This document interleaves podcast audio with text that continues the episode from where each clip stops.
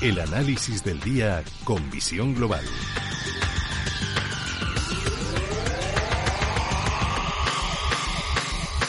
Y el análisis lo buscamos con Roberto Moro de Acta Negocio. Roberto, muy buenas noches. Hola, buenas noches. Bueno, estamos ya casi a puntito de despedir este 2020. Estamos viendo cómo las bolsas quizás eh, con eh, las ayudas inestimables de los bancos centrales que siguen dándole a la maquinita de imprimir dinero, también con esas esperanzas puestas en, en las vacunas y en su eficacia y efectividad, pero parece que hay ganas de despedir este 2020 por todo lo alto. Lo estamos viendo en la bolsa norteamericana, también un poquito menos, pero también aquí en Europa. Y las divisas, por ejemplo, el euro absolutamente disparado frente al dólar o la libra por encima de los 1,35 dólares. Parece que sí que vamos a tener ese famoso rally de Navidad, ¿no? Pues tiene toda la pinta, ¿no? Como si además desde marzo no hubiéramos tenido ya es suficiente rally, pero sí, sí, sí parece que, es lo que pueda suceder. Sobre todo en los índices americanos, que prácticamente cada día siguen marcando un nuevo máximo histórico, ¿no? Sobre todo el Russell 2000, ahora también se han sumado el Dow Jones, el S&P 500, o se están sumando, y sobre todo es muy bonito la, la forma que están teniendo de romper los Nasdaq. Han roto dejando un triángulo que, que anticipa pues eh, subidas más importantes, ¿no? Incluso del orden de un 10% por encima del nivel actual. Bueno, perfectamente podrían protagonizar ese movimiento, sí. Eh, si echamos un vistazo a este 2020, ha sido verdaderamente un año, un año terrible, nadie, nadie nos lo imaginábamos. Pero si hablamos desde el punto de vista de bolsa, para ti, ¿qué te quedarías con lo mejor y con lo peor? Venga. Bueno, probablemente lo peor, a ver, lo peor sin, sin duda es todo lo que causó la, la pandemia en primer lugar, pues la situación sanitaria y, familiar que estamos viviendo todos. Eh, eh, esa caída tan, tan brusca, pero una recuperación también eh, tremenda, ¿no? Yo me quedaría precisamente con lo segundo, con esa recuperación tan, tan, tan brutal, incluso a contracorriente de, de algunas determinadas líneas de pensamiento, como puede ser la mía, sin duda. Y, y lo peor, pues la banca. La banca parecía que quería rebotar, pero no, no, no, no acaba de, no acaba de subir. Y probablemente ese es el gran lastre para, para un IBEX 35, eh, bueno, tan ponderado precisamente en este sector. Así que yo me quedaría, yo me quedaría con eso.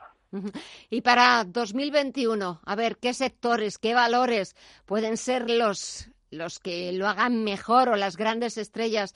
Es cierto que ahora toca también en estos eh, finales de, año reajuste de carteras. Es verdad que vuelven a estar un poco de moda los valores cíclicos y el sector financiero parece que de momento seguimos sin tocarlo, ¿no? Sí, no, no, de momento ni tocarlo. Sí, sí, sí, no.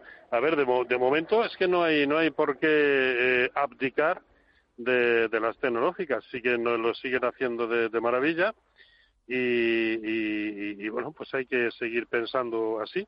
¿Hasta cuándo? Pues esa es la gran, la gran duda que yo creo que yo, yo y todos tenemos, ¿no? Esto puede continuar un año más, un dos, tres, que, que, va, eh, que es el, el, ciclo alcista sin fin. Bueno, en algún momento vamos a tener una gran corrección, yo de eso estoy totalmente eh, seguro, pero más que tratar de adivinar cuándo o, cuál sea el motivo por el que se pueda producir, bueno, pues eh, como siempre, a estar con la tendencia. Hoy por hoy la tendencia es alcista, pues hay que estar con la tendencia y además en aquellos sectores que vienen funcionando también. Pero es que prácticamente ahora mismo son eh, casi todos, ¿no? Algunos en, en, plan recuperación, otros porque lo han venido haciendo de maravilla a lo largo de todo el año. Así que, eh, bueno, de todo el año, desde, desde marzo concretamente. Así que yo creo que no hay que esperar grandes cosas, grandes cambios, a seguir haciendo lo mismo que estamos haciendo hasta ahora y hasta que el mercado o quien sea eh, bueno, pues eh, eh, se empiece a dar cuenta de que esto quizá está creando una gran bola de nieve que al final nos acabará engullendo a todos. Pero mientras tanto, a seguir con la tendencia. Y mientras tanto, sigue, como decía yo al principio, los bancos centrales siguen imprimiendo dinero, siguen prestando toda la artillería o sacando toda la artillería pesada y siguen estando ahí, haga lo que haga falta y el tiempo que sea necesario. Sí, sí, sí, sin, sin duda. Y este, y este está siendo uno de los grandes motivos de, de, la continuidad de las subidas, ¿no? Eh, da igual lo que suceda, que ahí está papá papá Banco Central o papá eh, Reserva Federal, pues para, para estimular todo lo que sea necesario. Eh, bueno, sabemos eh, cuál es el lado negativo de todo eso y en algún momento, por supuesto, pues eh, acarreará sus consecuencias. Hoy por hoy, cada vez que abren la boca diciendo que, que es más, ayer la Reserva Federal decía, bueno, vemos recuperación económica, pero aún así, si no la viéramos, ahí seguiríamos estimulando. Así que, bueno, yo creo que eso va a continuar siendo así y, y durante algún tiempo. Así que eh, ¿Cuándo el mercado se va a dar cuenta de que eso no puede ser la panacea de, de todo y que estamos jugando con dinero casi casi de monopolio? Bueno, pues ya lo, ya lo veremos. De momento, ya digo, a continuar con, con lo que estamos haciendo. Pues eso es lo que vamos a seguir haciendo, continuar con la tendencia. El mercado sabe muchísimo más que nosotros y si ah, el mercado dice una cosa, por supuesto, pues habrá, habrá que seguirle. Roberto Moro de Acta Negocios, gracias como siempre por los análisis, los comentarios.